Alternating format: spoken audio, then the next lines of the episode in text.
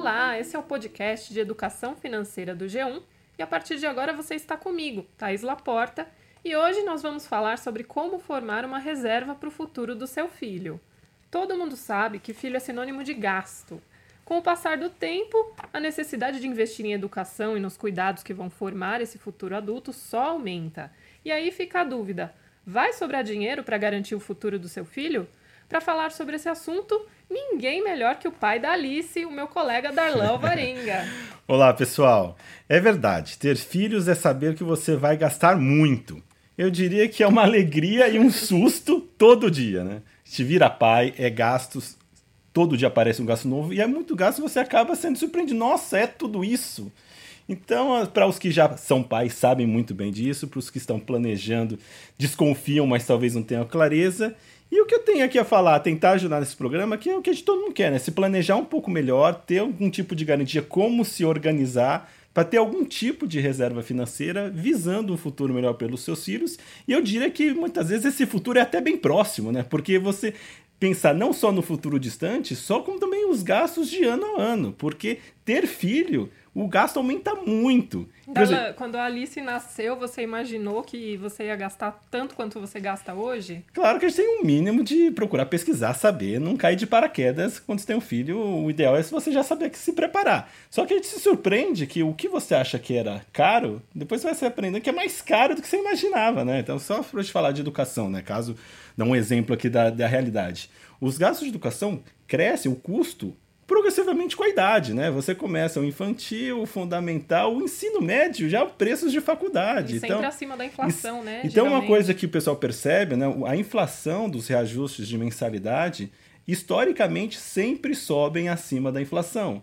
Então, ao decorrer dos anos, o peso, o custo disso no seu bolso dos filhos é progressivo, então pesa muito. Então daí a necessidade de você não só pensar que ah, uma viagem futura, faculdade, um presente especial de 18 anos, vai sair de casa, não. É também um planejamento de aumento progressivo dos gastos. Certo. Então, para falar sobre o futuro do seu filho, primeiro, então você tem que entender os gastos atuais aí, né? Conseguir bancar suas despesas para sobrar um dinheirinho para você investir pensando no amanhã, né?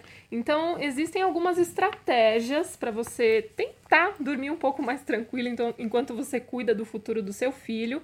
E para falar sobre isso, eu conversei com a Letícia Camargo, que é da Associação Brasileira dos Planejadores Financeiros. Ela dá dicas bem interessantes aí para você começar a pensar nisso. Ouve só o que ela tem para dizer. É importante você já ir juntando, né, já ir guardando, poupando algum dinheiro é, e colocando num, num investimento é, é, aos poucos para que os juros sobre juros possam fazer efeito e eles possam ajudar a aumentar esse patrimônio, né? Então é importante juntar o dinheiro e investir também esse dinheiro. É, quando for pensar procurar um investimento para esse dinheiro, é muito importante procurar um investimento que tenha é, juros acima da inflação, né? É, é, bom olhar o histórico, entender que tipo de investimento que é esse. Não é bom botar muito risco, né? É bom um investimento mais conservador. É, se for um prazo mais longo, eventualmente, e se, dependendo do perfil, né, do, do, do próprio pai, se ele aguenta um pouquinho mais de risco, aí pode botar um pouquinho mais de risco nesse investimento. Mas o importante é que tem uma carteira que vai render acima da inflação. Uma, só uma questão importante de lembrar é que a rentabilidade passada não vai garantir a rentabilidade futura. Então, são muitos produtos financeiros disponíveis no mercado e acho que a gente pode falar um pouco aqui as opções mais procuradas, mais vantajosas, mas a gente tem que pensar de partida investimentos de médio prazo, longo prazo, porque tudo vai depender do seu planejamento, né? De uma maneira geral, a gente pode dizer que os mais procurados quando se fala em filhos, eu diria que é a previdência privada, o tesouro direto está muito em, em, em voga, mas a gente tem fundos de ações, fundos de renda fixa, a diversidade é muito grande, mas acho que é bom a gente explicar falar um pouquinho de cada, ele, né? de cada deles, né, Thaís? É, Darlan, é legal porque existem produtos financeiros que são é, já feitos sob medida com esse objetivo aí de você investir nos filhos, né? Por exemplo, planos de previdência, eles não são apenas com o objetivo de formar uma aposentadoria é, para velhice, mas também para formar um patrimônio para o seu filho aí ou garantir uma renda mensal para ele no futuro, né, Darlan? E o interessante é que alguns desses planos embutem seguro de vida também, né? Então, o pai, além de estar tá formando um patrimônio para o filho, ele também é, fica tranquilo caso ocorra aí morte né, dos pais, o filho tem uma garantia. É, eu diria que para aquele a pessoa que não é um investidor que está todo dia de olho nas maiores rentabilidades, troca aqui, tira daqui, tira de lá, a previdência privada tem aquela, de ponto de vista de educação financeira, que você pode fazer a programação de abater diretamente, sai direto do salário, então você tem aquele, aquele, aquele investimento fixo mensal que você garante que você não vai deixar de poupar para é, garantir que seja alimentado aquele seu fundo de reserva, e como você falou, né, o seguro de vida é outra coisa muito importante, né? Se pensando de filho, você pai, se acontece qualquer, longe a gente falar aqui, né, mas um acidente, até mesmo caso de morte, toda essa aplicação tem até prêmios, então é uma forma de ter uma proteção pensando no futuro dos filhos. Sem falar no benefício fiscal que esses planos oferecem, né? No caso do PGBL, é, você pode descontar o dinheiro que você investe para o seu filho da base de cálculo do imposto de renda, né? Então, é, isso ajuda também a, a reduzir um pouco os seus gastos mensais atuais, né, com os filhos. Agora, é, para quem não tem é, esse dinheiro todo para formar uma reserva para um plano de previdência, existe a opção também de você fazer um seguro de vida é, separado, né, isolado. É, a gente pode falando assim, alguns tipos de modalidade. A gente pode falar, a gente está falando aqui de investimento, mas algumas pessoas têm dificuldade até mesmo de poupar, né? A gente vai chegar lá, mas então um começo para a pessoa ainda não tem ainda um, a quantia que acha suficiente para investir. Acho que a primeira opção é já garantir fazer o seguro de vida, que nesses casos é sim importante, né? Pensando é um custo baixo, né? Um, você tem no mínimo essa proteção, mas como você deu a dica do previdência privada, muitos planos de previdência já embutem o seguro de vida. Então, talvez, se você já tiver condições de ir para a previdência privada, você nem se, precisa se preocupar com o seguro de vida, que já está lá junto esse seguro. Exatamente. Mas temos outras opções também, não é só a previdência privada, né? A gente pode falar que o tesouro direto, vamos comentar um pouco o que a gente falaria é, do tesouro direto. Tesouro direto, né, por ser é, um dos investimentos mais conservadores, acho que só perde da poupança, né? E também muito seguro, ele também é indicado para esse objetivo, né? Porque existem títulos com prazos de vencimento bastante longos, aí de 20, 30 anos, né? Então você consegue fazer um planejamento, é, mas o importante é descobrir qual o valor que você precisa alcançar para escolher o título mais adequado para o objetivo do seu filho. Né? É, eu acho que o que os especialistas mais recomendam é o Tesouro IPCA, né, Darlan? Porque ele acompanha a inflação. Então, ele garante já a inflação mais uma taxa fixa, né? É um mix. Então, com certeza, você não vai ter perda, está garantido a, a, a, recomposição das perdas inflacionárias, você ainda tem essa taxa que você ganha além da inflação, e, esses, e você ganha isso no vencimento do título. Então, a vantagem como filho, você está planejando, ah, quando o meu filho completar 18 anos, eu quero pelo menos me, me, poupar, esse é o meu planejamento. Então você já escolhe um título que vai vencer naquele ano, como você falou, né? É, tem é, título que vence 2035, 2025. Você calcula o ano que você quer, porque quanto mais cedo você resgata isso, o, o rendimento pode ter algum tipo, você não garante todo aquilo que você previa. Então, para você ficar com esse título até o vencimento dele. Daí a importância de você saber até quando você acha importante fazer esse, essa reserva pensando no futuro dos seus filhos. É isso aí. Agora existe uma outra opção também que é um pouquinho mais arriscada, mas também é indicada, que é o mercado de ações, né, Darlan? Essa opção de investimento ela é, é mais para o longo prazo, porque quanto mais longo prazo, mais diluído é o risco, né? É, o mercado de ações é, é, é um dos maiores maior risco, o sobe e desce pode acontecer a qualquer momento, mas porque, ah, falando de filhos, pode ser uma opção dentro de uma carteira de diversificação. Porque no longo prazo, o histórico mostra que as ações sim tendem a, a garantir ganhos no longo prazo. Então a gente está falando aqui de períodos que podem passar de 10 anos. Então, claro que o importante nesse tipo de investimento é você acompanhar e saber, talvez, de repente, do desempenho da sua carteira, qual o melhor momento de você fazer aquele resgate, não ficar exatamente não o ano que você terminou. Talvez exija um acompanhamento aí para você saber que momento pode ser o mais adequado fazer aquela retirada para você ter os ganhos. Mas vale sim ser, ser considerado, ainda mais a, Bovespa tem aumentado muito o número de investidores, é, é colocada aí como uma das opções de investimento com maior perspectiva de ganhos aí nos próximos anos. Então, assim, dentro de uma estratégia, você acha que dá para ser um pouco conservador, incluindo a Bovespa dentro dessas opções de investimento. E também é interessante dizer que, historicamente, a bolsa tem rendido mais do que a renda fixa no longo prazo, né? Então, por isso que ela é indicada.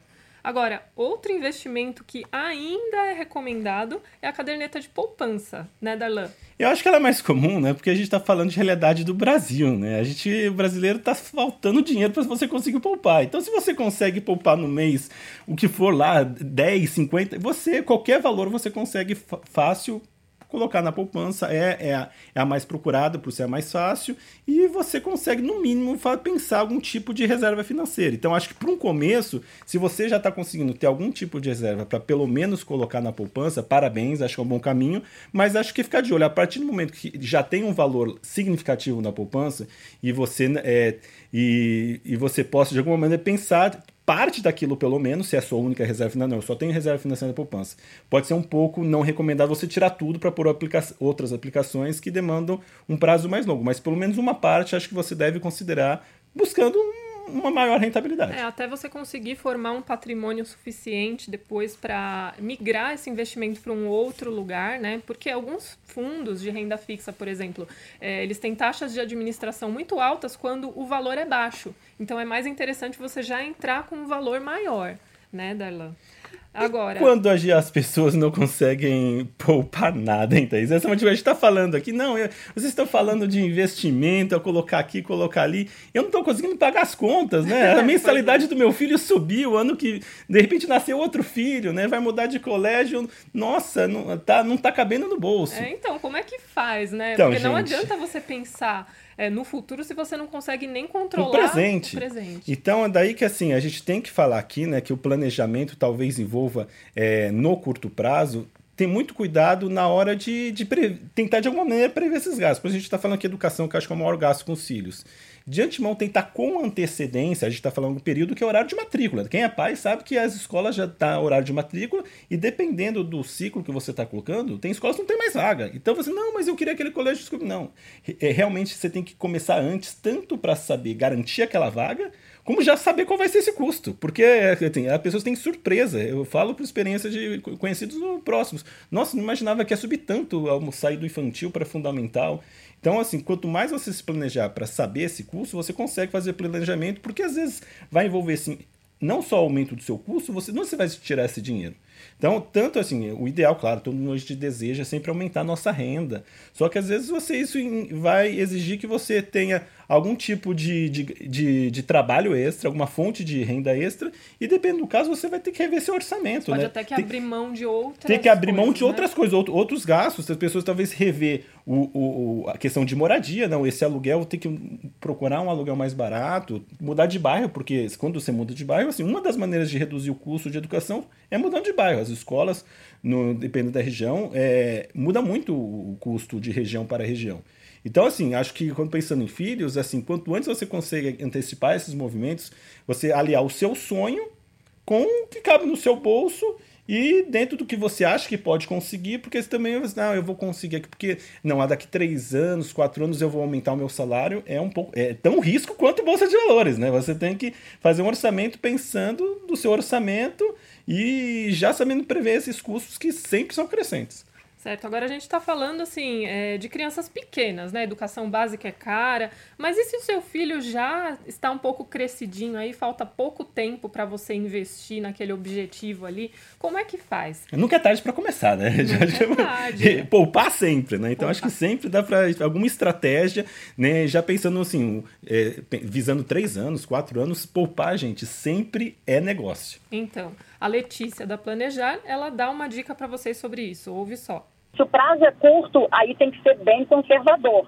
Porque uhum. quando o prazo é curto, se você investe no investimento que tem um pouco de risco, digamos que tem uma queda da bolsa, pode não dar tempo de você recuperar o seu dinheiro. Então, quando o prazo é curto, menos de cinco anos, por exemplo, o ideal seria você já investir esse dinheiro em um produto bem conservador, não colocar nem um pouquinho de risco aí nesse, nesse investimento. Procurar os, os fundos DI, a poupança, o Tesouro Selic, que são investimentos mais conservadores. Muito bem. Então agora a gente vai passar aqui um resuminho das dicas para garantir um futuro mais tranquilo para o seu filho. Então vamos lá, gente. Acho que a primeira pergunta a ser respondida quanto vai custar esse meu objetivo e quanto tempo eu devo levar para conseguir isso, né? Esse investimento pretendido. Quanto antes você começar a investir, mais perto você vai estar do seu objetivo. Então, antecedência, planejamento é sempre primordial, né, Darlan? E lembrando que antes de escolher o investimento, muita pesquisa e mais pesquisa sempre o mais adequado, procurando fazer um planejamento, se possível de curto, médio e longo prazo. E também ter disciplina é muito importante para conseguir poupar uma quantia todo mês. Se você não é uma pessoa disciplinada, procure aí opções que fazem desconto automático da sua conta, né? Tem como resolver isso aí. Por hoje é só, Thaís? Por hoje é só. A gente espera que você consiga aí organizar suas finanças para garantir aí um, uma vida tranquila para o seu filho e para você também. E para outras dicas de educação financeira é só continuar acompanhando o nosso podcast por aqui e também a página de economia do G1. Toda semana tem um programa novo. Valeu, pessoal. Até lá. Tchau, até a próxima.